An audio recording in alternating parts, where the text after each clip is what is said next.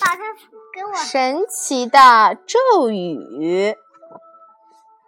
小米和小来和妈妈一起看这本书。今天吃午饭的时候，老师给布丁一个馒头，可是布丁想要米饭，他的舌头打结了。他哼哼了一会儿，可是没人听懂他的哼哼。上课的时候。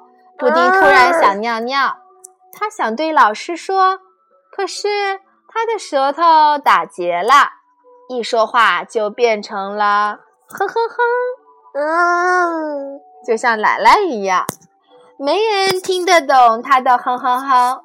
结果他尿裤子了。自由活动的时候，他想搭积木。可是他的舌头打结了，结果积木都被别的小朋友拿走了。这次他哇哇大哭。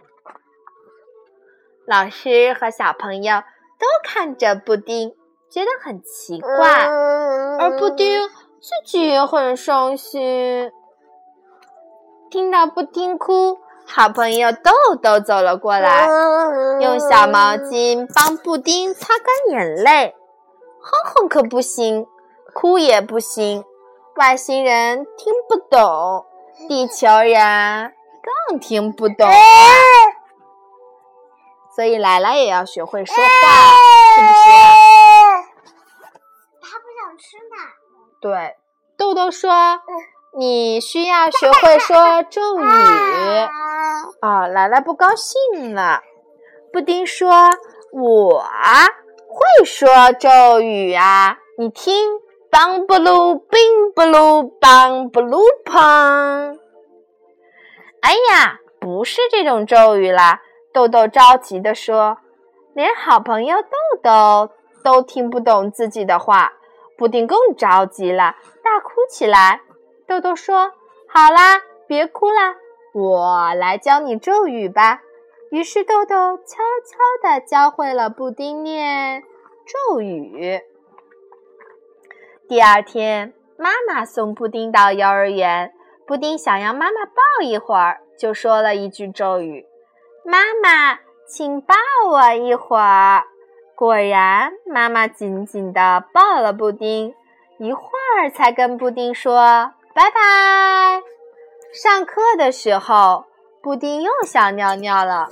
这次他又说了咒语：“老师，我想尿尿。”老师把门打开，让布丁去尿尿了。布丁没有尿湿裤子，他很开心。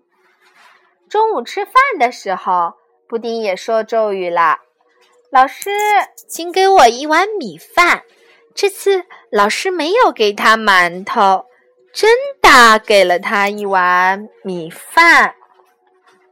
自由活动的时候，布丁对子恩说了咒语：“我可以和你一起搭城堡吗？”子恩真的跟布丁一起搭了一座大城堡，像小鱼吐泡泡一样，许多咒语从布丁的嘴里冒出来。